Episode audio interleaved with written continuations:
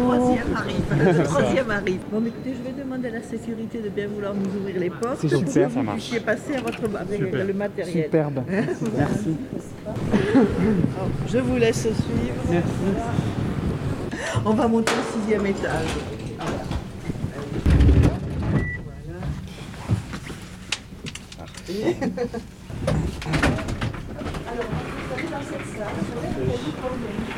Très bien. Finally, our 12 points go to Our 12 points. The 12 points. The 12 points Nos 12 points. 12 points. Go to. go to Go to Malta. Estonia. Iceland. L'Ukraine. Espagne. Italy. United Kingdom. Austria. France.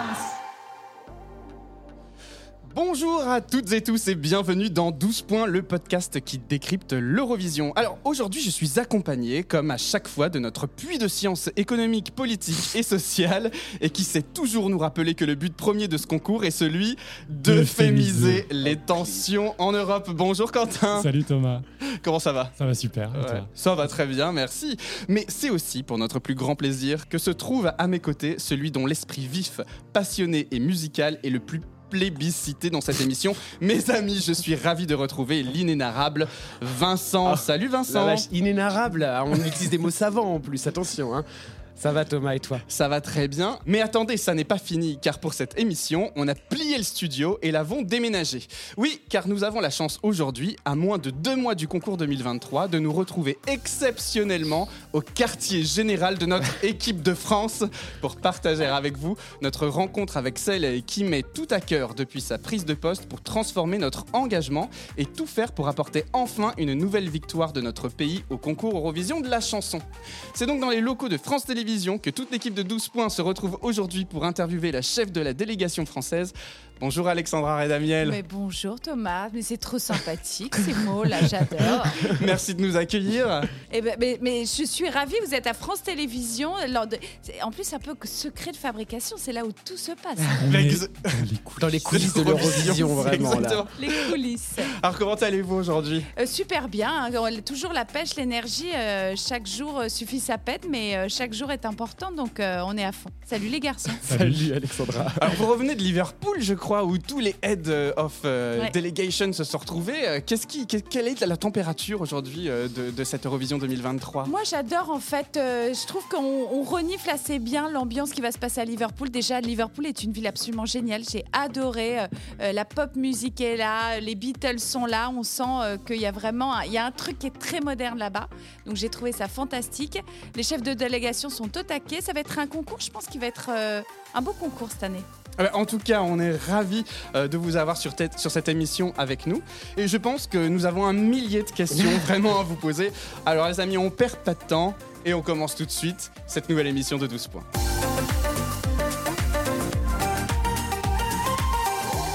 Alors, Alexandra, vous êtes euh, chef de délégation de, de France Télé, mais vous êtes aussi avant tout directrice des divertissements et des jeux euh, de, de France Télé euh, de- de- depuis euh, 2018. Mais avant de parler de ce que vous faites actuellement, j'aimerais revenir sur votre parcours.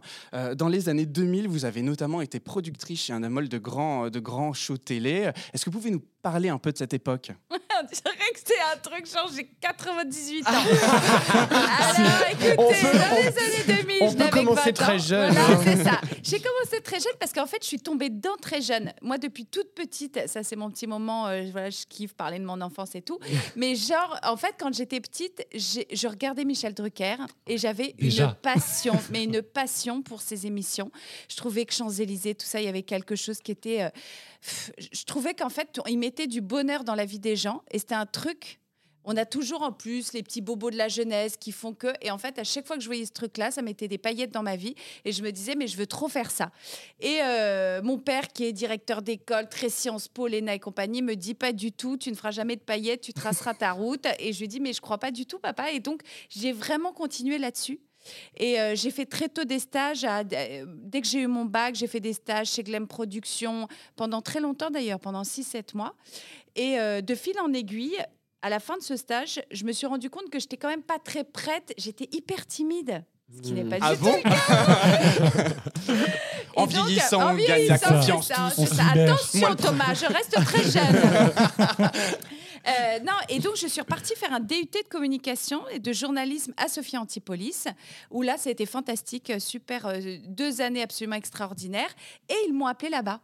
Quand, en fait, j'avais bossé chez Glem, une nana de chez Glem, Catherine Siguré, une fille fantastique, m'appelle et me dit Alexandra, je prends la rédaction en chef de euh, Ciel mon mardi, le retour chez Coyote, euh, avec Christophe de Chavannes, et j'aimerais que tu fasses partie des journalistes. Et donc, je démarre comme ça et tout va très vite.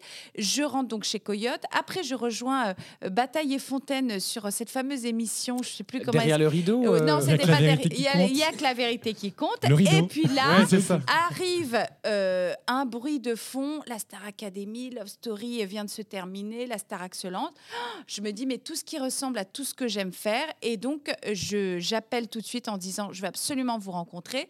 Angela Laurente arrive. Euh, elle nous fait, euh, bon, c'est trop long à raconter, mais elle nous fait, une, elle nous fait une- un mode de sélection qui est très hallucinant pour nous recruter. Et je suis recrutée. Et là, je passe donc 10 ans chez Endemol, euh, où je fais donc cette Star Academy Oh de la là première à la dernière. Non, mais c'est Allez. incroyable. Alors, c'est c'est vraiment où l'époque où les divertissements étaient à l'époque encore des phénomènes Ouais. de société de divertissement. La Starac revient cette année d'ailleurs. Euh, Qu'est-ce Ah, que qu'est-ce que vous en bizarre. pensez? Bah, déjà, j'ai euh, pris ma soirée, j'ai dit à mes trois petites filles, on ne bouge pas, on se fait sushi, on regarde. Tout le monde, hein, tout, le monde tout le monde de notre Euh, génération s'est tous plantés devant la télé Ouais, pour la ouais. première de la Starac. Et, euh, je m'étais promis qu'il fallait que je m'enlève l'émotionnel, que je m'enlève le tout ça, mais j'ai versé ma larme. Ah.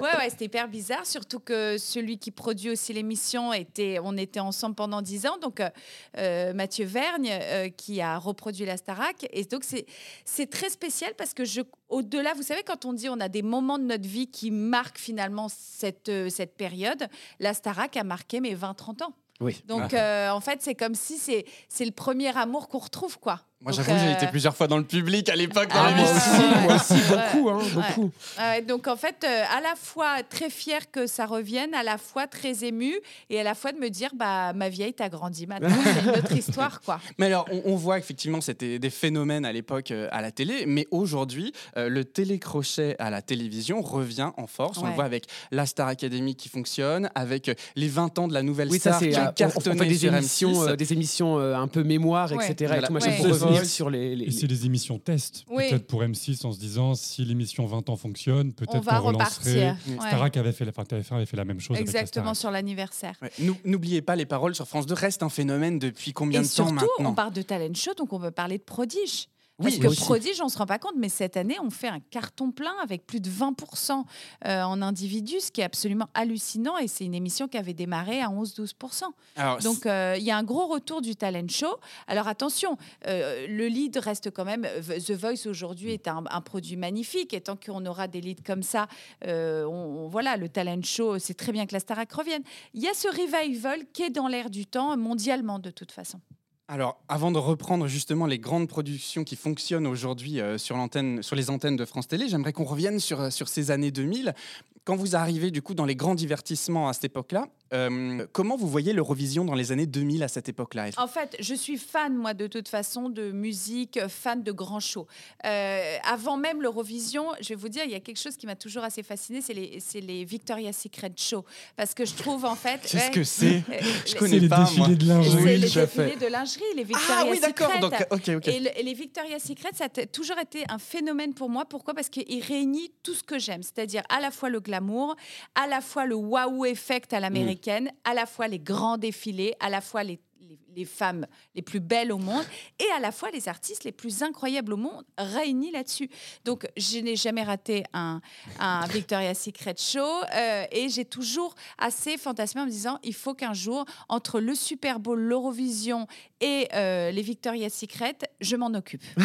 Ah ben voilà, donc, Donc, en fait, déjà ça a à l'époque, une était déjà fait. Ah oui, ah oui, oui, c'est une target euh, que j'ai depuis que je suis, mais assez jeune. hein, euh, je pense entre, euh, euh, ça a vraiment mûri dans ma tête entre 15 ans et 18 ans. Je me suis donné ces objectifs-là et en me disant qu'il fallait absolument que j'arrive à réaliser ces rêves. C'était vraiment des rêves. L'Eurovision, c'est fait. Pourquoi pas Super Victoria's Secret bientôt Ou Super Bowl l'année prochaine. Ah, vous dites aimer la musique, vous écoutez quoi en ce moment? Oh, moi, je suis. C'est marrant. Je ne suis. Je n'ai jamais été fan. Et je pense que la richesse que j'ai en tant que directrice des divertissements, c'est d'écouter de tout. Je peux autant écouter du rock que de la pop. Euh, on va pas prendre un lead sur la musique classique, mais je peux me faire un peu de musique classique parce que ça va me faire du bien et que ça va me faire passer une émotion. Le la musique est pour moi un moyen de créer. Oui. Et c'est comme ça, en fait. C'est pour ça que l'Eurovision est passionnant pour moi, parce que ce n'est pas seulement une musique. C'est quand je ferme les yeux, c'est un staging, c'est un imaginaire, c'est un émotionnel qui travaille. Donc, J'écoute de tout. Là, j'écoute du Jennifer parce que je vais aller la voir. Euh, euh, je peux aller écouter euh, euh, le nouveau Miley Cyrus parce que on est voilà. Génial. Je peux aller écouter du Adele. Je vais écouter. Enfin, en fait, je n'ai aucune. Je, je m'intéresse à tout et j'ai des petits j'ai des petits coups de cœur de temps en temps euh, qui vont faire que je vais écouter 45 000 fois parce que je suis un petit peu addictive Obsessionnelle. On fait tous la même chose. Donc en fait, je le termine et j'ai mes filles qui me disent toujours Maman, ça fait 40 fois que tu dis, C'est normal. Les garçons, vous écoutez quoi, vous, comme musique en ce moment? En ce moment, Ouais. la playlist de l'Eurovision. En boucle, en boucle, en boucle. Et en, dehors de l'Eurovision, si là, là. Rien pour- d'autre. Moi, j'écoute beaucoup de Broadway. En Ah ouais. beaucoup de comédies musicales, Ah ouais, euh, de choses comme ça, parce que c'est aussi mon métier. Et donc, du coup, forcément, bah, je m'intéresse. Mais c'est vrai qu'on parle de Broadway, mais par exemple, je me souviens que quand La La Land était sorti, toute la BO d'un La La Land, etc., on a, il y a des rêves qui sont absolument. Moi, ce que j'adore, c'est quand la musique rejoint le cinéma. Oui. Et parce que je trouve qu'il y a des choses qui sont extraordinaires à faire, et d'où l'Eurovision est très cinématographique. Absolument. Et c'est ça aussi qui fait qu'il y a. Je trouve qu'il y a nulle part ailleurs l'Eurovision euh, dans tous ces codes-là. Mais vous en parliez, du coup, en fait, c'est-à-dire que quand vous, quand vous écoutez une musique, vous fermez les yeux, Ah vous oui. pensez au staging, etc. Toujours. Vous êtes un peu metteuse en scène, finalement. Oui, alors non mais en vrai personne le sait, mais oui je suis je, euh, depuis toujours en fait parce que faut savoir que j'ai commencé moi quand j'étais j'étais story éditeur au château. Ok. Donc ça veut dire que je dérochais en, en direct les images live qui se passaient et c'était fantastique parce que pour nous tester voir qu'on avait quand même entre euh, 15 et 25 caméras, il fallait rien rater. Donc on nous stressait un peu en nous disant "Tu as vu que là il vient de dire qu'il était amoureux d'eux Ah non, je l'ai pas vu." Bon, c'était faux. Donc euh, donc voilà, donc on a été testés. Après j'étais journaliste, rédactrice en chef adjointe, rédactrice en chef, productrice adjointe, productrice. Donc en fait, je connais tous les métiers de la création, de la construction d'un magnéto à un conducteur d'émission, à une mise en scène, puisque la Starac, finalement, on pensait les tableaux, on avait des coordinateurs artistiques, mais on travaillait, ce qui était génial, c'est que c'était quelque chose qui était très familial, la Mhm. Starac. On était une toute petite équipe pour produire le plus gros show français. Donc, euh, et moi, ma passion euh, secrète et discrète, c'est que je suis une grande créative, oui. Donc, je travaille beaucoup sur les mises en scène, sur la musique. Par exemple, Lazara l'a dit lors de la conf de presse, mais j'ai partagé beaucoup avec elle aussi euh, la chanson, comment on peut améliorer des petites choses à l'intérieur et tout ça. Eh ben, ouais. on a hâte d'en parler juste après. Alors, vous arrivez chez France Télé en 2018, euh, Alexandra, euh, en tant que directrice des divertissements. Quels ont été vos premiers challenges à ce moment-là quand vous arrivez chez France Télé? Ah bah, le premier challenge, il était assez lourd parce que c'était le départ de Sébastien. Donc je me suis retrouvée en fait avec des cases du samedi soir vides. Ah. Bah ouais. Et donc il y avait Patrick tout à... Sébastien. Et pour ouais. Patrick Sébastien. Donc euh, oui, il faut, faut le remplacer, quoi. non mais c'est surtout que il faut plus que le remplacer. Euh, c'était iconique. Donc il Ouais. arrive, il est dans ce. euh, donc en fait c'était un vrai travail de réflexion en disant il faut déshabituer les gens, il faut rééduquer, il faut tester des choses, il va falloir se planter, il va falloir réussir. En fait il y avait tout un truc qui était hyper lourd. Et avant de prendre ce poste, je me suis surtout dit est-ce que je suis capable de soulever toutes ces montagnes? À la fois de perdre, à la fois de réussir et de ne jamais perdre cette intuition que Rome ne s'est pas fait en trois jours et que donc, dans tous les obstacles que je rencontrerai, euh, je tiendrai euh, cette route-là. Plie mais ne rompt pas, comme on dit. Donc, euh, j'ai levé, j'ai pris ce pari et, et je suis plutôt contente, quatre ans et demi plus tard, de me dire qu'on a fait plein de belles choses. Alors, effectivement, on doit bien vous reconnaître que sur la case divertissement et euh, l'audace de France Télé a primé sur ce créneau quand même sur, sur ces années-là. On a des programmes, vous en parliez tout à l'heure, comme Prodige, euh, 100% questions, qui Logique. fait 100%, 100% logique. 100% logique, pardon, qui fait 3 millions, euh, plus de 3 millions 5 Cinq. d'audience, Ouais, la dernière 18%, émission en ouais. prime time. La boîte à secrets, Ouais. les victoires de la musique qui se transforment. Quelle Drag époque Race Ah bah Ah. On on dit bien, bien sûr, bien À sûr. quand le mash-up Eurovision Drag Race Ah, ouais, ouais. Mais- Non, vous savez, le point commun de tout ça, c'est que finalement, euh, je trouve que j'ai beaucoup de chance d'être dans une maison où on ose euh, se renouveler, tester des choses, euh, être un peu impertinent et à la fois un peu transgressif, garder nos valeurs et se dire qu'en fait, la vie ne vaut d'être vécue que si elle est un peu dingue. Euh, moi, je ne vivrais pas dans un endroit où en fait on vit sur ses acquis. Ça m'intéresse pas du tout. Et je trouve que ce qui est passionnant, c'est pouvoir de tester des choses de, et de se dire qu'on est assez visionnaire. C'est quoi notre monde de demain? À quoi il ressemblera? Et être précurseur, pour moi, c'est très orgasmique. En tout cas, on voit que vous cherchez à installer des programmes dans le temps long, euh, parce que euh, oui, les succès qu'on constate aujourd'hui, ben, il a fallu avoir l'audace de les présenter. Et en termes d'audience, au début, c'est pas forcément facile, mais vous avez la ténacité de, de les maintenir à l'antenne. Et aujourd'hui, on le voit voilà, avec 100% logique, avec Prodige, que ça marche, quoi. Qu'il a Ouais. fallu euh, faire cet effort. Ouais. Et vous disiez dans une, dans une interview sur France Info que pour vous, l'échec n'est pas une option. Ça, ça fait rire toutes mes équipes parce que ça stimule. Euh, c'est une grande phrase que j'ai, euh, que j'aime bien dire quand j'ai envie de stimuler les gens. C'est-à-dire de se dire, le, le diable s'habille dans le détail, les amis. Donc, en fait, l'échec ne pourra pas être une option. Alors, toutes mes équipes le prennent en baseline à chaque fois qu'il se- il y a un truc genre, bon, Alex va nous dire que ce n'est. Voilà, parce que l'impossible n'existe pas chez moi. Donc, euh, à partir du moment où tout est possible, il faut juste donner les moyens d'y arriver. Donc, je suis totalement dans cette optique-là. Il y en a qui me disent tu es complètement dingue et j'aime bien assumer cette folie. Et alors, euh, quand on est audacieux et quand on tente des choses, il y a forcément des échecs qui ont été très audacieux, mais des échecs. Heureusement. Je pense voilà, notamment à Boyerland, malheureusement, qui n'a pas pris. euh, à The Artist, on parlait de télécrochet, Bien mais qui n'a pas pris sur l'antenne. Euh, Qu'est-ce que ça vous apprend, les échecs? Mais c'est, on apprend à apprendre en marchant. C'est comme quand on est petit, on ne sait pas marcher, on se lève, on tombe, on se lève, on tombe, puis un jour on réussit. Je crois que ce qui est important, c'est que je n'ai jamais autant appris que des échecs. Parce que les échecs, ils sont insupportables, mais ils sont tellement insupportables qu'en fait, on les analyse, on les décrypte, on les comprend et on se dit, mais bien sûr. Donc, ce mais bien sûr, il sert tellement en fait pour. euh, Moi, je pense qu'il ne peut pas y avoir de succès s'il n'y a pas des échecs. On est trop bien simple, d'accord, en il faut savoir tomber pour Et mieux. c'est comme, relever. c'est comme l'amour. Je, je pense qu'on ne peut pas. on ne- mais je pense qu'on ne peut pas autant aimer que si on n'a pas eu de vraies déceptions amoureuses. Donc c'est toujours. Je trouve qu'il y a quelque chose qui est très euh, vital dans les échecs en fait. Et ça, c'est c'est très vrai. Alors maintenant, on va mettre de côté les échecs parce qu'il y a quand même, avec l'Eurovision, de gros succès. Deux victoires à l'Eurovision Junior, une deuxième place avec Barbara Pravi en 2021 et on espère la victoire en 23. Et c'est quand même grâce à vous et vos équipes depuis que vous êtes chef de délégation. Donc euh, on va en parler ensemble. Bravo, merci. Mais avant ça, je vais laisser Quentin nous faire part de sa petite chronique. Françaises, Français, Mes chers compatriotes, Alors que depuis 1956, toute la population du continent européen et l'Australie se passionnent chaque année, et ce depuis des décennies, pour le concours Eurovision de la chanson, toute la population? Toutes, non. Car une région résiste victorieusement à l'envahisseur. La France résiste, probablement pour prouver qu'elle existe. Tout avait pourtant bien débuté. Dans les premières années du concours, la France enchaîne les victoires, les deuxièmes et les troisièmes places. En tout, nous atteignons 14 podiums en 26 participations jusqu'à la fin des années 70. Paroxysme de cette Bocara, pardon, baraka française à l'Eurovision, c'est la dernière victoire de notre pays en 1977 avec Marie-Myriam et son titre L'oiseau et l'enfant. Comme un enfant aux yeux de lumière qui voit passer au loin les oiseaux. Comme. Malheureusement, à partir de la fin des années 70 et du début des années 80, en France, le concours souffre d'une image vieillotte et kitsch, et ça va durer de longues décennies. Mais depuis quelques années, en France, le concours redevient un divertissement de plus en plus branché et moderne. Petit retour historique et politique sur cette opération de déringardisation. On commence fort avec Pierre Bouteiller, qui en 1982 est le directeur des variétés de TF1, chaîne publique qui à l'époque n'est pas encore privatisée, qui est loin de déclarer sa flamme au concours Eurovision.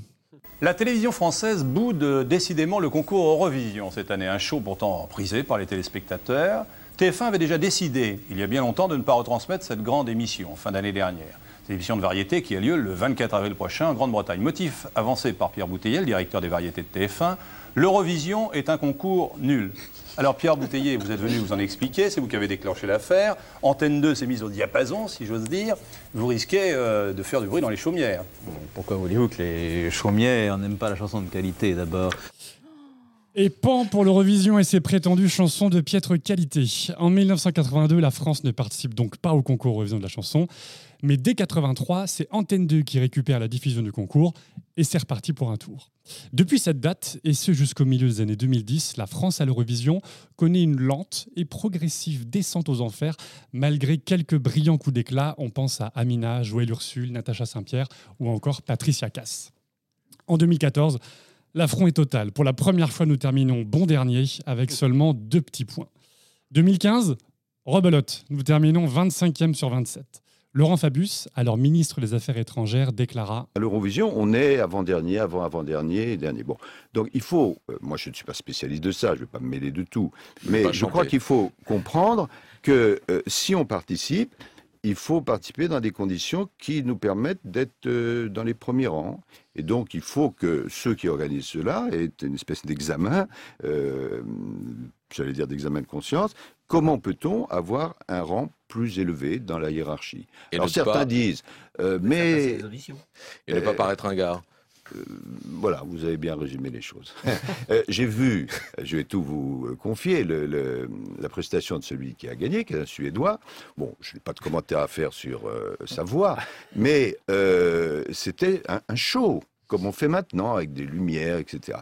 Et par rapport à ça, euh, nous, c'était un petit peu la télévision avant l'invention de la télévision. Et à partir de 2016, comme le dirait très bien Charles de Gaulle, voilà ce que déclare la France à l'Eurovision ainsi qu'à Laurent Fabius. Je vous ai compris Branle-bas de combat dans les chaumières, révolution copernicienne, changement total de braquet, nouveau diffuseur. On passe de France 3 à France 2, nouvelle équipe de, de direction pour la sélection. Premier coup d'éclat avec Amir en 2006 qui redore le blason de la France à l'Eurovision avec sa très belle sixième place. Vous arrivez, vous, Alexandra Redamiel, à la tête divertissement de France 2 et des Jeux de France Télévisions et comme chef de délégation en 2018-2019. Et là, paf, enchaînement, Barbara Pravi, deuxième du concours en 2021, deux victoires aux juniors en 2020 et 2022. Bref, la machine Eurovision est relancée et à 12 points, nous en sommes ravis. Oui Quoi qu'on en dise, depuis quelques années, la France peut enfin relever la tête et dire fièrement à l'Eurovision I'm back. Merci Quentin, très sympa. Au revoir. Alors, en, en 2019, Alexandra, on vous propose de devenir chef de délégation Eurovision. Euh, Qu'est-ce qui vous fait accepter ce rôle? Alors, ce qui me fait accepter déjà, c'est ce rêve de se dire que l'Eurovision est dans mon unité, que ça fait sens sur tout ce que j'ai toujours voulu faire depuis toujours, et surtout de me dire. J'ai analysé très vite la situation que tu as très bien résumée, Quentin, qui est celle finalement de se dire on a un problème d'image. Et ce problème d'image, je trouvais que, encore une fois, la montagne, elle était haute. Mais je me suis dit, en tant que directrice di- de divertissement et des jeux, j'avais je sentais que j'avais ce pouvoir de pouvoir en termes de communication, en termes justement de toutes ces interviews que je livre à droite à gauche, et puis en termes d'impact avec mes équipes, de pouvoir bouger les lignes. Et donc je me suis vue un peu comme une mission de ne pas pouvoir refuser ça et de, et de me dire qu'il fallait que je le prenne à bras le corps et que je ne sois pas simplement dans la sélection d'un artiste, mais dans le changement d'une image, de la moderniser, d'en parler et limite d'en faire un peu too much pour que ça atteigne tous les foyers. Donc euh, c'est vrai que tout le monde m'a dit mais t'es un peu dingue, cette mission est un peu folle. J'ai dit ça résume toujours que j'assume folie. Et voilà, et je suis partie dans cette aventure et je suis un peu là comme Astérix et Obélix, je suis vraiment tombée dedans quoi. Voilà. Alors, en quoi ça consiste, euh, en plus précisément, être chef de délégation euh, aujourd'hui? Moi, je pense que je me suis créé mon poste de chef de délégation. C'est-à-dire que je pense que chaque, je le vois même dans mes amis chefs de délégation étrangers, euh, tout est très différent. Moi, je suis comme un grand chef de projet qui touche un peu à tout. C'est-à-dire que je suis autant sur l'art- l'artistique que la stratégie que la communication. Euh, mes équipes, là, je regarde mon Ludo en face, euh, il sait très bien qu'il y a plein de choses euh, où il va dire non, Alex, là, si on ne le fait pas comme ça, ça va pas être possible. je vois, en fait, ce que je dis, je vois les choses en très grand. Donc, euh, les choses toutes petites ne se- me sont très rarement proposées. je dis toujours, je veux qu'on parle de nous partout. Et qu'en fait, euh, il y ait quelque chose qui soit euh, addictif, c'est-à-dire qu'il faut que la France, quand on arrive parmi 41, 41 pays, euh, bah, on- en fait, notre pays est... On en est peur. Ouais. Non, mais c'était très drôle parce que là, sur, le poste, de- sur le, le- le meeting à Liverpool, tout le monde devait se présenter et donc tout le monde a beaucoup ri parce que j'ai dit Hello, my name is Alexandra Redamiel, I am the HOD, uh, the French HOD of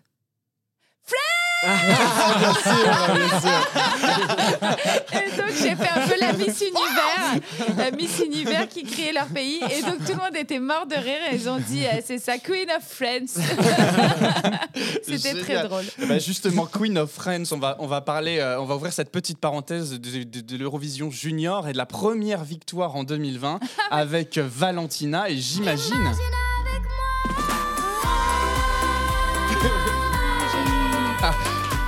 Quel souvenir gardez-vous de cette victoire en 2020, cette chanson entêtante comme dans tous les foyers et rappelons-le en plein co- protocole Covid.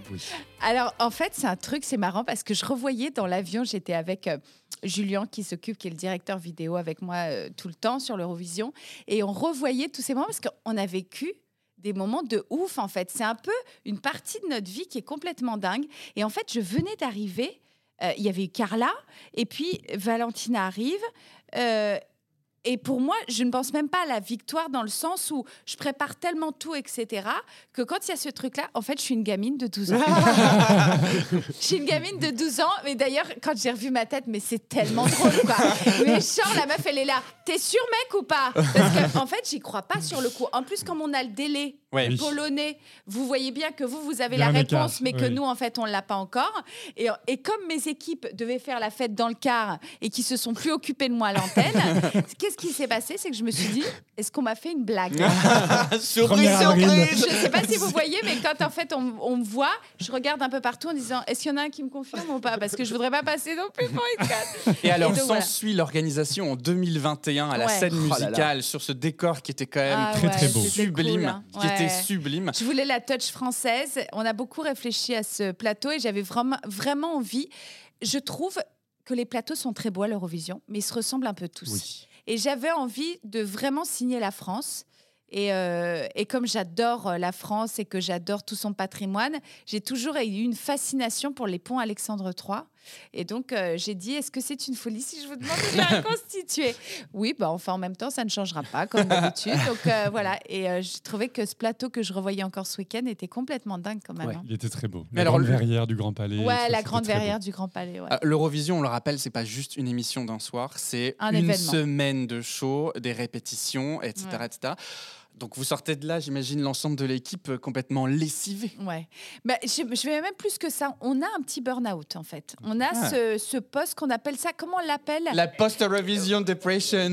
Voilà, c'est ça. La roue de l'eau. La. Ouais, ouais, ouais. Ça, c'est vraiment un truc très bizarre. Et en plus que personne peut vraiment comprendre. Donc moi, je sais que je reviens avec les filles, mes filles, etc.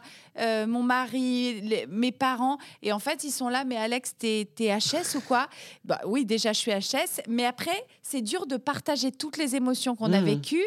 Euh, voilà, donc euh, euh, à chaque fois c'est compliqué. Mais c'est marrant, je fais, c'est trop mignon quand là on a gagné avec Lissandro. euh, Mes filles avaient préparé la fête à la maison quand je suis rentrée, tout ça, et elles avaient mis un petit panneau trop mignon. Elles avaient ma- marqué. Euh, je sais plus comment c'était exactement, mais genre, euh, euh, tu es notre maman, mais tu es la femme la plus inspirante au monde. C'était trop mignon. Ben oui, parce que Oh, l'Eurovision, ça aussi, ça sert d'être l'héroïne de ses Bien enfants. sûr. hein. Ramener la coupe à la maison. Exactement. Et bam, on la ramène en 2022 avec Lissandro et Oh Maman. Oh. Et c'est une belle, belle victoire encore. On s'y attendait, on s'y attendait pas non plus. Enfin, Ah, moi, non. j'y croyais, moi, Personnellement, j'y attendais pas Ça faisait partie des favoris, mais on s'attendait pas à cette Non. victoire. Même moi, je m'y attendais Mm. pas, je vous cache pas. Et, et c'est vrai que dans les petits secrets aussi, euh, j'avais préparé Lissandro en lui disant, parce que Lissandro était persuadé de gagner. Ah, bah, on le voyait, il, était un peu hystérique. Et il me disait, et alors moi qui dis toujours l'échec n'est pas une option, on va gagner, on est des winners et tout, et il me disait, Alexandra, on va gagner. Et je disais, Lissandro, s'il te plaît, vraiment, il faut se calmer, etc. Et d'où j'avais été chercher les petits gâteaux, manger les petits gâteaux dans la green room, on était bien tranquille, etc. Jusqu'au moment où il y a quelqu'un qui arrivait qui a dit No, it's not possible. There is a camera who is coming. Ah bon, une caméra? Mais comment Ah. ça se passe, une caméra? Le caméra, on sait que pour ceux qui ne savent pas, quand une caméra arrive Oui. sur une Grim Room, en général, c'est qu'on a le 12 points, ce qui est pas très loin. Et donc là, j'ai dit, attendez, rangez tout. Bon, Rangez les, rangez l'oasis. je n'ai pas fait le brushing, il y a un problème. Parce que je me rappelle que je suis toujours en brushing quand je pense qu'on va gagner. Là, je n'étais pas en brushing, donc je me suis dit, euh, là, il y a un truc rapide ou pas? Le speed brushing, il est possible Non, il n'a pas possible. Alors, voilà. Un décollement de Racine Express pour la douce, s'il vous plaît. Mais alors, c'est- euh, l'année prochaine, au mois, de, au mois de novembre, au mois de décembre, Starmania revient à la scène musicale. Donc, où est-ce que va avoir lieu euh, l'Eurovision Junior Ah mais je peux alors et franchement en plus je vous kiffe tous les trois mais vraiment je J'en peux pas. Au moins, Je- en, non, en province Non, je peux vous non, je peux vous dire, je peux vous dire que je pense que tout le monde sera hyper content et que peut-être pas Paris, Allez, le palais des festivals Eh à ben Cannes, voilà. c'est parti. mais euh, je pense que ça va être chouette, ça va être une belle aventure. En tout cas, restez à l'affût de, de 12 points parce que nous, on va couvrir cet événement. Ah oui, il est euh, chez plus nous de que nouveau. Ah bah oui. Peut pas jamais. échapper. Ah non. Alors ah bah écoutez, non. à présent, on va revenir sur l'Eurovision Senior qui arrive dans moins de deux mois quand même. Oui. Et alors, euh, depuis votre arrivée à la tête de l'Eurovision en 2019, on ressent vraiment un puissant regain de l'intérêt de France Télé pour le concours. Est-ce que c'est votre conviction, Alexandra Mais je pense que la réponse est oui depuis tout ce que vous venez de dire. Ou c'est là aussi la concomitance avec l'arrivée de Delphine Ernotte à la tête de l'UER à cette même époque, ou un peu les deux? Vous savez, je crois que c'est plus que les deux. Je crois que la magie, elle opère quand il y a la bonne équipe et la bonne alchimie. J'ai la chance d'avoir une présidente qui est à fond derrière l'Eurovision et qui en plus est présidente de l'UR. J'ai la chance d'avoir un directeur des programmes et des antennes, Stéphane Silbon Gomez, qui est à fond derrière l'Eurovision et qui jamais n'a mis de cadre autour de l'Eurovision. Et je pense que ma grande chance, c'est de pouvoir avoir cette liberté de créer avec, des, avec justement des patrons qui sont là en disant à fond, euh, créons, parlons, Et de rêver justement à Ah des projets Et moi, énormes j'ai ma présidente qui m'a dit Alexandra, euh, d'ailleurs, quand on a gagné Lissandro, euh, Stéphane et Delphine m'ont appelé en me disant Alexandra, on organise tout de suite, immédiatement. et j'ai dit Mais oui, mais je voudrais gagner le grand aussi. Et donc- Bah oui, et- nous aussi, on veut. et donc elle a dit, mais au contraire, gagne le grand. Donc ce que je veux dire, je suis moi qui suis plutôt une euh, compétitrice. J'adore l'idée d'être stimulée par mes boss qui me disent on y va à fond quoi. Donc euh, les Jeux Olympiques, la victoire de l'Eurovision Junior, la victoire fait de tout en même l'Eurovision. temps. Bon bref, Toute la même année. je pense qu'on va se mettre à camper chez France. Télé. Alors c'est génial parce que nous, l'ambition de notre podcast, il est de s'adresser euh, principalement à ceux qui ne sont pas déjà fans du programme, en fait, pour les intéresser autrement et leur dire que l'Eurovision, c'est un programme génial et qu'il faut le regarder avec intérêt. Euh, la France est quand même un pays de vieux ronchons, hein, on va pas se mentir. et alors que les télécrochets, on en parlait encore, euh, cartonnent euh, sur, sur le paysage audiovisuel, l'Eurovision, elle souffre toujours de cette image un peu ringard. Donc dans votre ambition, euh, qu'est- qu'est-ce qu'on fait sur ce programme pour, pour transformer euh, son image? En fait, c'est marrant, mais je pense que pour transformer, il faut être radical, il faut gagner. Parce qu'en fait, la France, elle a un truc, c'est que quand on est des winners, elle est là. Quand on est des losers, on, ferme les yeux. Donc, il n'y a pas. En fait, j'ai beaucoup réfléchi. Je me suis dit, alors, déjà, les gens parlent de l'Eurovision aujourd'hui. Il y a quoi qu'il arrive, quelque chose Oui. euh, qui est maintenant dans les foyers, qui est assez régulier. Je le vois même sur les audiences. C'est notre plus grosse Mm. audience des divertissements de l'année. Euh, on était presque à 6 millions et demi sur le passage de Barbara euh, il y, a, il y a deux ans. Donc, ce que je veux dire. Mais je suis persuadée que la victoire de l'Eurovision, donc du big one, hein, pas du petit, va être décisive dans le tournant que prendra l'Eurovision derrière. C'est pour ça que je suis vraiment... euh, euh, c'est c'est très important pour moi qu'on arrive à gagner, que ça soit cette année ou que ça soit une autre année. Il faut qu'on le porte parce que d'un coup, il y aura plus les ronchons qui diront, de toute façon, on arrive dernier parce qu'ils ne se souviennent même plus que Barbara est arrivée deuxième. Ça, c'est très vrai. C'est vrai. Mm, mm. ouais. Et est-ce que du coup, il faudrait euh, intéresser un peu plus les Français au programme en amont? Qu'est- Qu'est-ce qu'on pourrait faire par rapport à ça? Alors, il y a une vraie schi- schizophrénie. La schizophrénie, c'est que la sélection nationale, bien entendu, qu'elle est là pour mobiliser. Et pourtant, les scores ne sont pas dingues. Alors, on en est que. Ça fait que quelques années, mais les scores ne sont pas dingues. D'où mon idée, moi, en tant déjà que directrice des et des jeux, chef de la délégation, c'est d'en parler dans toutes mes interviews. C'est vrai qu'on m'interroge sur euh, un jeu ou un div, et puis je fais Yep. By the way, euh, je voulais vous dire. Et donc, voilà. Donc, déjà, c'est con, mais en parler tout le temps, un petit peu, un petit peu, un petit peu. Et ça, je crois que c'est quelque chose qui va être essentiel. Après, je pense que ça passe vraiment par notre victoire. Euh, là, on va faire monter la Zara petit à petit, on va créer vraiment du buzz à droite à gauche. Je crois que plus la France sera aimée par l'Europe, plus les Français seront fiers et mobilisés, plus on aura un Eurovision qui de toute façon deviendra à la Miss France le rendez-vous euh, qu'il ne faut absolument pas rater. Nous, on est. Pardon.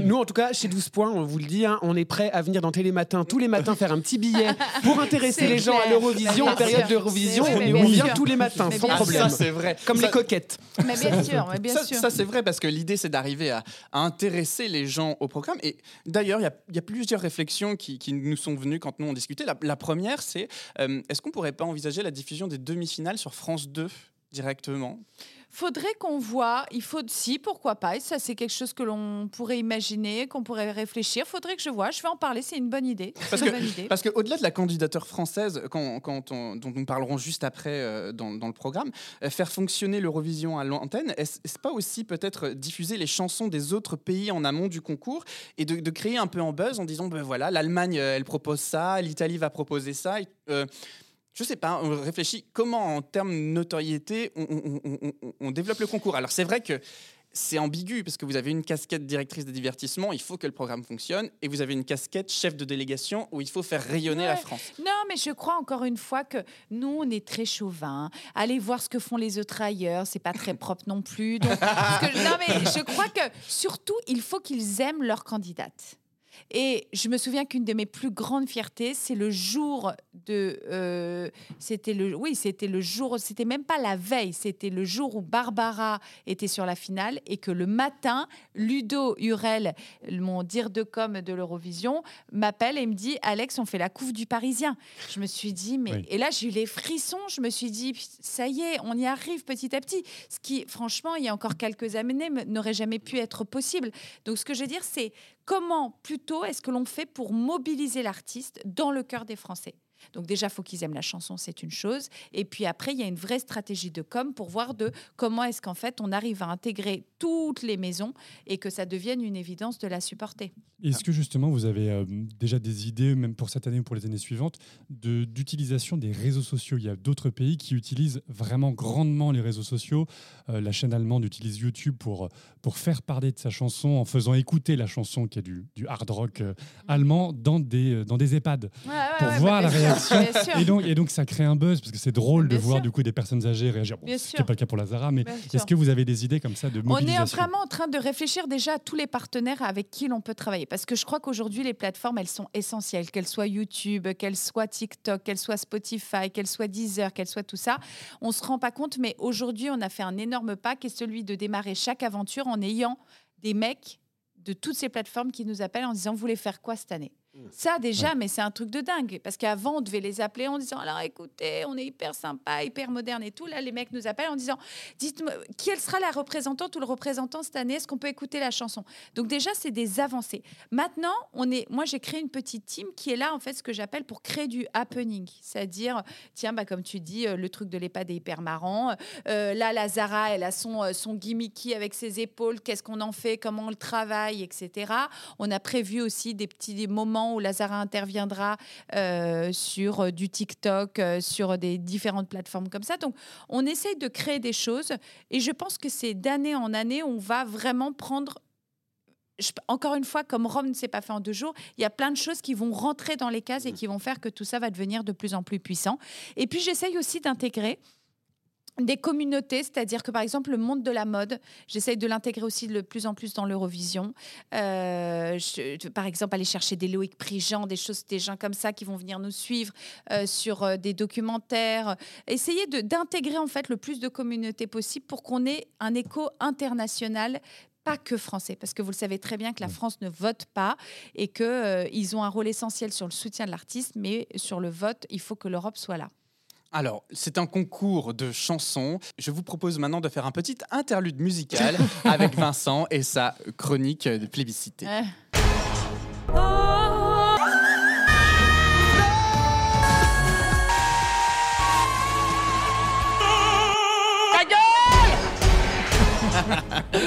Alexandra, je ne sais pas si vous le savez, mais une de mes nombreuses particularités chez 12 points, mon domaine d'expertise, on va dire, c'est avant tout la voix. Mais alors attention, hein, pas toutes les voix, non, non, non, plus spécifiquement la voix des hurleuse. Alors, si vous ne savez pas ce que c'est, laissez-moi vous dresser un petit portrait. hein. Alors, la, la hurleuse, c'est l'archétype même de ce qu'on pourrait appeler une diva, avec tout le folklore qui va avec. hein. Donc, la robe en mousseline, les racines décollées, le pétoire infini qui résonne autant que la wind machine souffle dans le film Twister. Bref, on y je va, quoi. Alors oui, je vois votre petit sourire en coin et là vous vous dites oh là là là là là, ringardise totale et je vous arrête tout de suite. hein. Tout le monde a eu au moins une fois dans sa vie du moins au concours de l'Eurovision, recours à une hurleuse pour représenter son pays. Et vous ne savez peut-être pas, mais chez nous, les Gaulois, eh ben, on a aimé les hurleuses. hein. et par le passé, on en a, comment dire, usé et abusé. Euh, alors, afin de tester vos connaissances sur le sujet en tant que directrice des divertissements de France Télévisions, je vous propose de jouer au jeu qui a été plébiscité par nos auditeurs et auditrices de 12 points. J'ai bien surnommé le Hurlers Song Contest, mais French Edition. Waouh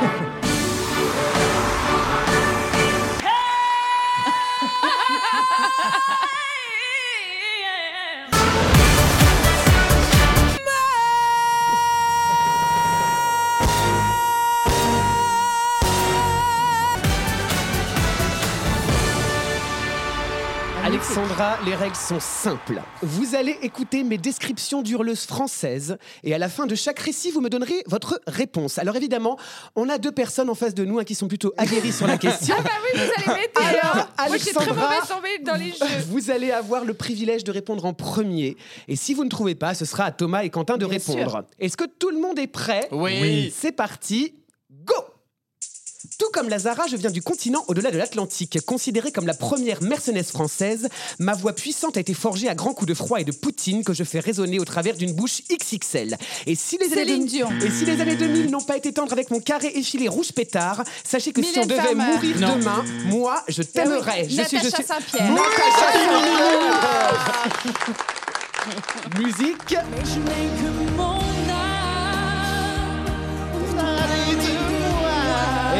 Cinquième place hein, quand même pour Natacha Saint-Pierre, un beau score. On avait de la voix en 2001, c'est une certitude.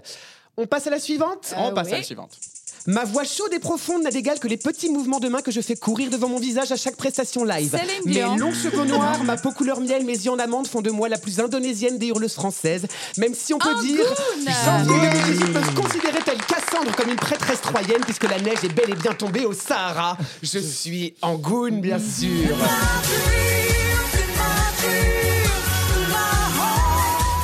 Bon là, paf, hein, 22e place. Bien joué, Ok. bien joué. Allez, attention, top, go je suis ce qu'on appelle un raté de l'Eurovision française. Ma robe noire, mes cheveux noirs, mon maquillage noir, mes collants noirs, mes bijoux noirs et certainement mes idées noires, tant mon interprétation sans la dépression me hisse à l'avant-dernière place du concours. Qu'à cela ne tienne, je continuerai à faire bouger ma mâchoire inférieure pour mieux faire chevrotter ma voix, en évitant de parler des ravages Ah oui, de la guerre c'est 14-18. Lisa. Angel. C'est vrai que c'était une année où j'étais pas spéciale. Non, j'étais pas dans le. Nous non plus.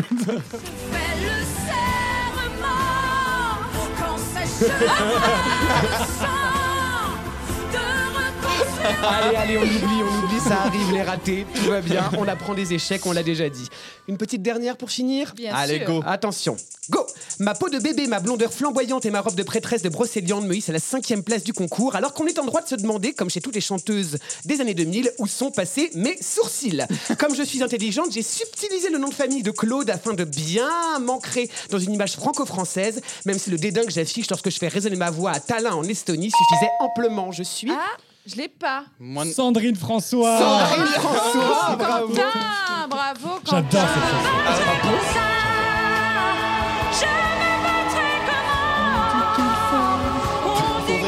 trembler, c'est comme ça que ça marche. Bon, chers collègues, chère Alexandra, déjà bravo Alexandra, un 3 sur 4. Pas mal. On le sait, on le voit et surtout on l'entend. La France et les hurleuses, on peut pas dire que ce soit une histoire d'amour infaillible. hein. Comme dans tout mariage, il y a des hauts et il y a des bas. Mais ne renonçons pas, voulez-vous, car un concours de chansons sans hurleuse, c'est, c'est un peu comme, comme Verlaine sans Rimbaud, Ah, c'est, c'est un marin sans bateau, c'est, c'est Evelyne Delia sans la météo. Alors, gageons en cette année bénie de 2023 que la diva à la taille XXS et aux épaulettes XXL fera bien résonner son pétoire d'érable et de sequin et que la grande France finira correctement dans le classement. On y croit évidemment. Bravo Où ai-je réussi à chanter. À chanter la grande France. C'est toujours Ça bouge les épaules dans le studio là, chez France Télévisions. Tout le monde est debout. Top aux épaulettes. Évidemment. Elle ne sera plus jamais la même Cette fille d'avant Évidemment Je suis Ah, moi, vous accro. voyez pas, mais il faut une chorégraphie, mais je suis hyper impressionnée hein, quand même. Il y a de l'épaule. euh. Mettez-nous derrière sur scène. Ah oui, moi je, je veux bien faire le choriste. Comme ça, nos épaules. Alors on adore. On adore ici, nous, dans 12 points, Lazara. D'où d'où est venu le choix? Est-ce que vous pouvez nous raconter l'histoire de cette sélection 2023 On est, on est Bah, très, très fans. Encore une fois, je pense que dans ce côté un peu passionné que j'ai, j'adore les, les- les belles rencontres, j'adore ces moments où je- intuitivement on se dit mais en fait c'est une évidence. Donc la sélection nationale est là, on repart sur ce casting et en tant que directrice des divertissements et des jeux, moi quoi qu'il arrive, je rencontre des artistes tout le temps.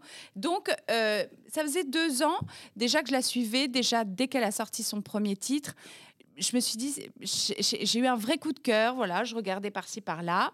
Euh, je l'avais pas rencontrée directement il y a deux ans. J'avais fait passer plein de petits messages, euh, euh, bref, mais elle n'était pas prête et j'ai voulu vraiment la rencontrer donc euh, cette année. On a fait un dîner et elle ne m'a pas du tout dit oui tout de suite, mais j'ai adoré cette rencontre parce qu'elle est à la fois mystérieuse, iconique, euh, que c'est une artiste qu'on n'a pas en France euh, et que pour moi, c'est ce que je dis toujours, elle réunit tout ce que je veux pour l'Eurovision, c'est-à-dire de la grande chanson française au côté très eurovisionnesque, à la Lady Gaga, etc. Donc, elle était parfaite. Et puis, elle a un caractère, une personnalité. euh, c'est une diva. Oui. C'est une diva. C'est très stylisé, toute l'image est stylisée, Ah oui. tout le, le oui, le- le et elle le dit le- elle-même, c'est-à-dire que elle est canadienne, française dans le cœur, et elle est, euh, tra- elle travaille à l'américaine. Ouais. Donc en fait, euh, de, de, de- elle dessine, euh, que ça soit ses tenues, tout est pensé, tout est imaginé. C'est une artiste complète. Ah oui. Et on le voit. Pardon. Ah oui, complète. Et On le voit dans son dernier album, euh, Traîtrise, où l'orchestration est très travaillée. C'est de la chanson quand même de, grande cinéma. qualité. C'est du cinéma, exactement. Exactement. Et alors, moi, ce que je lui trouve aussi très bien, Lazara, c'est que elle est aussi espiègle.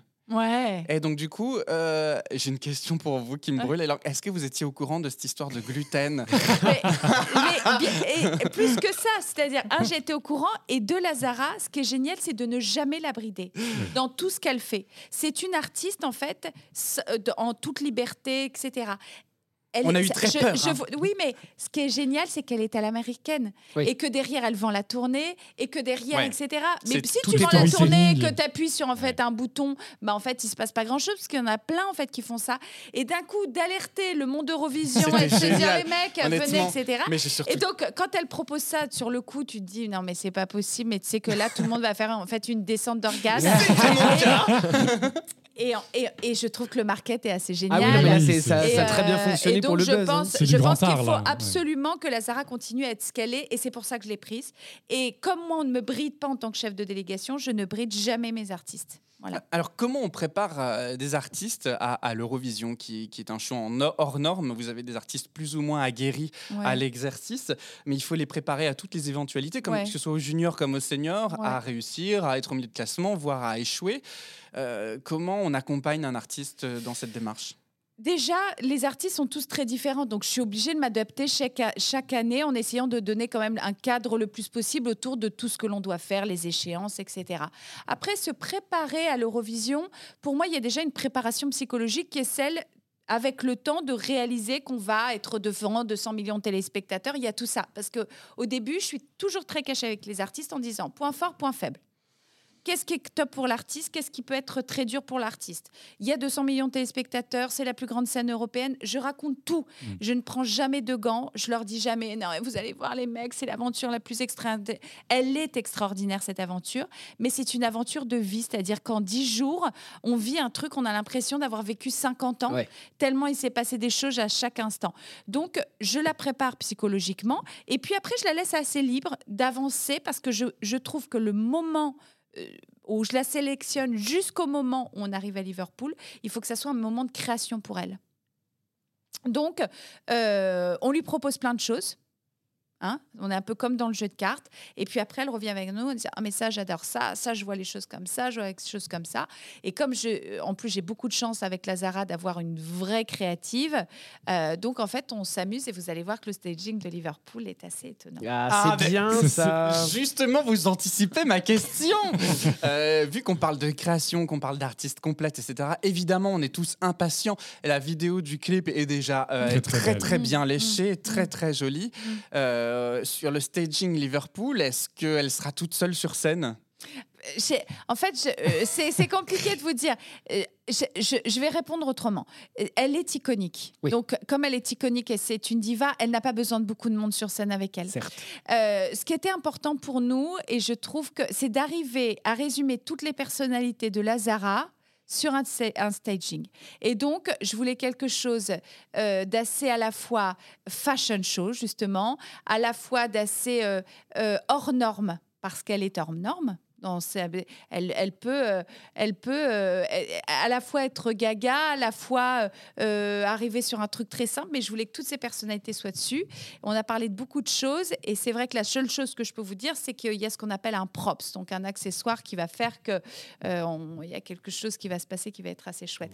mais euh, Génial. Le- le mais, grand euh, escalier. En tout cas, c'est en tout cas c'est c'est très iconique. Est-ce Voilà. que, est que du coup, en fait, c'est c'est vraiment une réflexion de, de votre part, des équipes de France Télévisions et de l'artiste Oui. Et c'est vraiment une réflexion commune Oui. pour, pour toute la mise en, tout ce qui est mise en scène, Oui. lumière, etc. Ouais. Et tout. Ouais, ouais, ouais. Et ce qui est super, en fait, c'est qu'on on, on lui a fait, on bosse avec un décorateur qui crée justement les accessoires, on bosse avec un dirfot, on bosse, on a vraiment, parce qu'en plus, Lazara nous stimule énormément, on a vraiment voulu s'entourer de plein de corps de métier pour faire un très gros light show. Donc, on a un dirfot spécial, ce qui est la première année. hein. Avant, on n'avait jamais de dirfot. Là, on a un dirfot, on a un décorateur, un fabricant. euh, Enfin, bon, on a mis tout le monde autour de la table pour avoir en fait toutes les expertises. Justement, France Télé, depuis quelques années, fait des mises en scène. C'est-à-dire Ah que dans les années dernières, enfin depuis quelques années auparavant, il n'y avait pas vraiment de mise en scène. Souvent, euh, la délégation arrivait et puis un petit peu sur le moment, on, improvisait On quelque prenait les chose. projets qui restaient. Exactement. Oui, mais ça, c'est pas du tout moi mon école. Mon école, j'ai grandi en fait avec la performance, la Starac. En fait, on a presque créé, On on, va dire, tableaux, le principe du sûr. tableau. Pour moi, un artiste ne peut jamais être sur scène sur un tableau. Donc, euh, j'ai fait venir toutes mes équipes de la Starac quand j'ai démarré. idée. Ouais, ouais.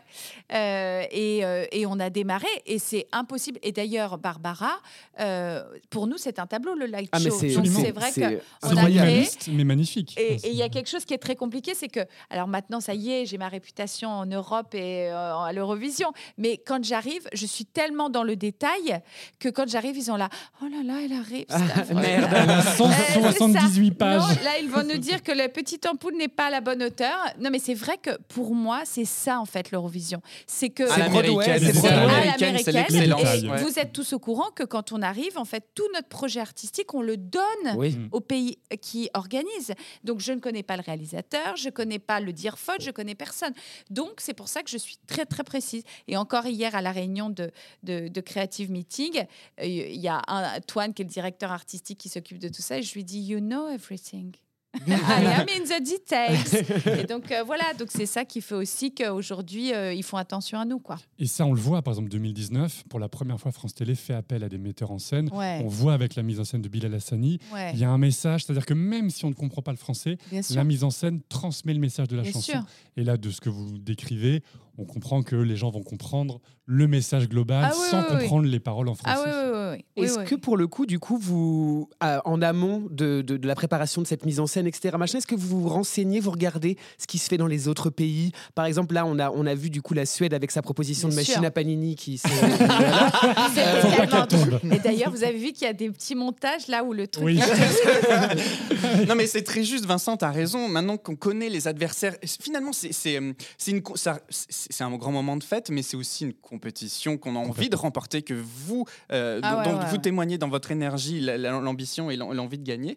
Euh, du coup, co- co- comme on ferait pour une compétition de foot, une fois qu'on connaît le jeu de ses adversaires, est-ce qu'on réfléchit à réadapter, à muscler notre jeu, comme on dirait Didier Deschamps. Alors, effectivement, il y a quelque chose qui est sûr, c'est que quand on commence à réfléchir au tableau artistique, on y réfléchit quand même assez tôt. Depuis euh, quelques mois maintenant, on est dessus. On le, peut le réadapter selon, par exemple, euh, c'est arrivé qu'on soit, on ait choisi quelque chose et qu'en regardant un concurrent, on se dise Ah merde, ça ressemble. Non, là on change. Là, ça, moi, ça, ça, il y a bien un truc que je supporte pas, c'est qu'il y ait potentiellement un tweet qui dise, mais en fait, ils ont fait comme l'Espagne. Oui. Ah non, là, c'est le gros bad, quoi. Donc ça, c'est impossible. Donc ça arrive. Après, j'ai tendance à dire que j'aime pas trop non plus trop regarder parce que sinon j'ai peur d'avoir peur. Ouais. Et donc de me dire, mais en fait, pourquoi tu te lâches pas tout simplement? Le reste, on s'en fout. Donc, non, je regarde pas plus que ça. La Suède, c'est sûr que je l'ai regardée parce qu'on en a beaucoup parlé. Et qu'en fait, je pense que au contraire, on a pris en fait un contre-pied de la Suède qui va faire que je pense que ça, ça peut être chouette. Très bonne idée. Alors, la France, cette année en 2023, c'est Lazara avec son titre, évidemment, qu'encore une fois, on adore. Mais l'Eurovision, c'est aussi toute une équipe, c'est la délégation française. Ah ouais. Vous êtes combien dans la délégation française aujourd'hui? Alors, ça s'adapte. 318. Eh ben, je vais vous dire un truc, on est une petite équipe en fait. On est une petite équipe, on est entre euh, 8 et 10 selon que euh, on fait rentrer un coach, on fait rentrer un dire faute, on fait rentrer. On a une petite base euh, qui est celle finalement de, de mes équipes des divertissements sur lequel il y en a certains que j'ai mis que dessus, d'autres que j'ai rajoutés. Mais on est une, une vraie petite équipe parce que déjà, j'aime pas bosser avec plein de gens. Je ne crois pas que la multiplication fait le talent. Et puis, euh, et puis en fait, c'est ma petite dream team, quoi. C'est celle avec qui on se boit des coups, on se dit qu'on est content, on pleure ensemble.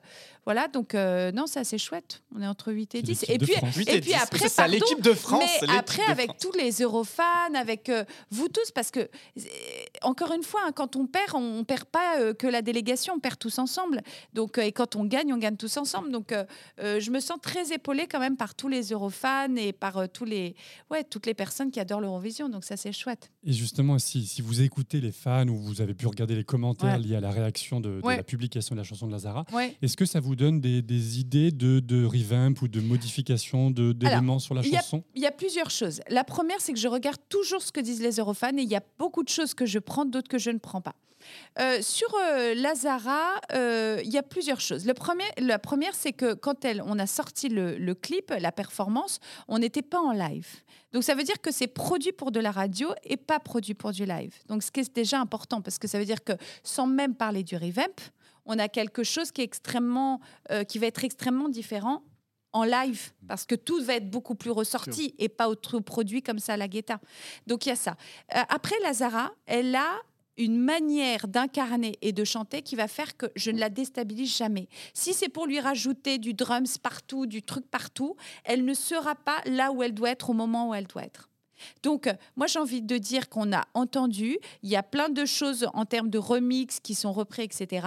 Mais ce qui est sûr, c'est que sur la scène de Liverpool, ça va claquer. Très bien. On a, hâte, On est on- impatient. On, a, on a vraiment hâte. Moi, je serai à Liverpool, donc j'espère que j'aurai l'occasion de, de Ah, vous c'est suivre, cool. de vous suivre Mais vous assez venez avec le podcast entier Vous venez vous Et aussi non, pas nous, parce que Ah. on bah, en fait, on n'est pas Crésus non plus. Et donc, Ah ouais, forcément, c'est vrai euh, que c'est un peu cher. C'est extrêmement cher. Ouais, c'est un peu cher. Sauf et vous avez pas. re- pourquoi vous prenez pas Moi, j'ai dit à mes copines qui veulent venir, mais prenez une roulotte, les gars. Un camping-car Ou mettez-nous dans la délégation française, dans les valises. On se plie, on est grand, mais on se plie. On va aller demander plus d'accrède. Allez, l'émission touche bientôt à sa fin. J'ai une petite question à, à vous poser au regard de votre rôle également, puisque vous faites partie du groupe de référence de l'Union européenne de radio-télévision de l'Eurovision, justement. Euh, Qu'est-ce que c'est que, l'UE- euh, que ce groupe de référence qui, normalement, redéfinit chaque année les règles ensemble? Comment ça se passe? Alors, j'étais au groupe de référence, c'était la fin et je me suis pas représentée là parce que Ah, c'est vrai que comme je suis dans le steering group, c'est-à-dire dans le board de l'Eurovision Junior, plus dans l'organisation, puisqu'on l'organise cette année, plus euh, des divertissements un et des jeux, trop. plus chef de la délégation. et donc, euh, je leur ai dit que c'était compliqué pour moi de me représenter là, puisque les élections étaient là, que je me représenterais dans deux ans, mais que là, il fallait se concentrer sur quand même. je peux- à, à vouloir trop faire, on fait des conneries. Bien sûr. Euh, le groupe de référence, c'est le bord de l'Eurovision. C'est une dizaine de personnes. On va dire que c'est entre 5 et 6 pays plus euh, l'UR. Donc, ça veut dire Martin Osterdahl, le patron de l'Eurovision, Andy Schmidt, euh, qui s'occupe de la sécurité, et Gert euh, Kark, qui s'occupe de la coordination de l'Eurovision. Et en fait, c'est là où on prend les bonnes décisions. C'est-à-dire les bonnes ou les mauvaises d'ailleurs. Mais de se dire que c'est là où se prennent les décisions quand il y a des changements de vote, quand il y a un problème, par exemple, sur l'exclusion de la Russie. C'est, on va dire, le board stratégique de l'Eurovision. Et j'ai adoré parce que c'est vraiment euh, trop bien. En plus, je mettais un peu de fun dans ces trucs qui sont parfois un petit peu trucs, donc ils rigolaient. Euh, mais je l'ai maintenant sur le junior et tant que j'aurais pas fini le junior et que j'aurais pas fait ça, je me représente pas. Et, et qu'est-ce qu'il y a justement dans les petits papiers, dans les coulisses du, du groupe de référence sur des évolutions futures du concours? Est-ce que vous réfléchissez à des choses sur le- les, les voix préenregistrées, sur une modification des votes? Est-ce qu'il y a des Il peut y avoir des évolutions un peu là sur les votes de- des demi-finales. Voilà. Oui, parce vont, que cette euh, année, le, le jury est Ne vote ne pas en vote pas demi-finale. en demi-finale, ouais, par exemple. Voilà, donc il y a ça. Et moi-même sur l'Eurovision Junior, j'ai proposé pas mal de petites adaptations parce que je trouve que c'est intéressant de, de singulariser l'Eurovision Junior du, du Big One.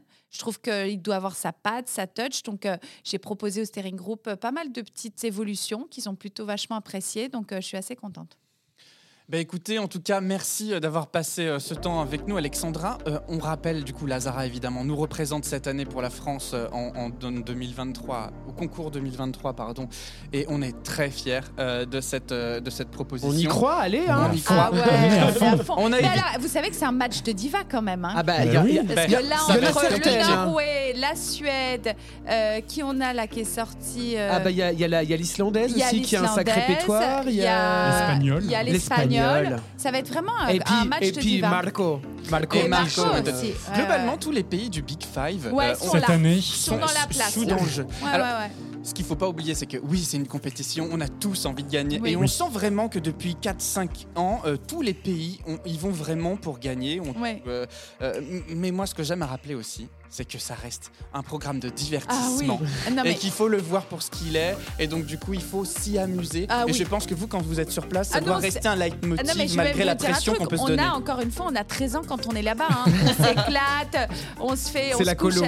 Mais oui, euh, c'est la colo. Mm. Et d'où là même ce que je disais à mes équipes, j'ai très envie qu'on prenne l'Eurostar. On va pas prendre l'avion, on va prendre l'Eurostar et on se loue un petit bus en fait à Londres et on va se faire, on va se faire euh, la fin. Bien. Ouais, parce que j'ai vraiment envie euh, qu'il y ait- même j'ai demandé qu'il y ait un, un- un- quelqu'un de l'équipe qui prenne des photos, qu'on se fasse vraiment l'album reportage, etc. Parce que c'est unique au monde, quoi. C'est unique au monde. Donc, euh, et les Eurofans, vous avez intérêt tous à venir et à nous soutenir. hein. Ah bah s'il reste trois hein. places dans le bus, nous on est là. même dans la hein. soute, on y va. En tout cas, merci parce que vous faites un super boulot et c'est hyper chouette euh, de vous avoir à chaque instant. Voilà. Donc, euh, non, mais c'est vraiment, vous vous rendez pas compte, mais euh, c'est toujours dur et puis même parfois c'est dur quand euh, il y a des trucs qui sont moins aimés, etc. Et je dis toujours qu'on doit être ensemble et soudés dans l'adversité vous l'êtes, euh, 12 points, donc merci.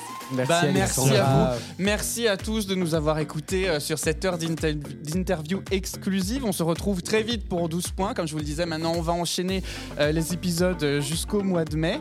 Euh, en attendant le prochain épisode, la ritournelle de fin d'épisode, les amis. Instagram, Twitter, vous nous suivez, vous nous mettez des commentaires, des étoiles, des likes, s'il vous plaît, ça nous aide. Euh, ça nous aide, nous, et c'est vraiment la plus belle récompense que peut avoir, c'est vos retours sur nos émissions. Euh, et puis, vous savez, nous, dans 12 points, on a l'habitude, Alexandra, de se quitter en musique. Ah, Euh, on va chanter Alors, Alexandra Redamiel représente la France à l'Eurovision 2024. Attendez, je fais pas au chic Diva, on y va. Hurleuse, allez. Mais j'aimerais mettre une musique qui vous plaît aujourd'hui et qui soit pas euh, de la délégation française de cette Eurovision ou peu importe euh, en dehors. Quelle est la musique sur laquelle vous voudriez qu'on termine cette émission Oh là là, c'est dur, c'est dur. c'est- De cette année ou pas Peu importe, tout est Peu ouvert. ce qui vous fait plaisir. Oh là là là. Oh bah, euh, et si on mettait un toy? Allez, Allez. Eh ben, on met c'est parti. Bah ouais, Ah, comme ça on va pouvoir faire un peu de chorégraphie. et- On va faire la poule. Merci à tous, merci encore Alexandra, Merci merci, à l'ensemble des équipes de France Télé de nous avoir permis d'être ici aujourd'hui. Pour nous, on se retrouve à bientôt. Merci Quentin, merci Merci Vincent. Thomas. Merci Merci, Thomas. garçon. Salut. Et comment on dit quand on termine, nous, euh, sur Drag Race On dit attention, ne.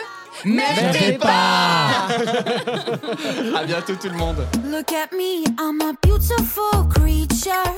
I don't care about your modern time preacher. Welcome, boys, too much noise, I will teach ya. Pum pum po, pum pum po. Hey, I think you forgot how to play. My teddy bear's running away. The Barbie got something to say. Hey, hey, hey, hey. My summer says leave me alone. Just like you're smart. Wonder Woman, don't you ever forget. You're divine and he's about to regret. He's a buck up, buck buck buck buck buck buck up, buck buck buck buck.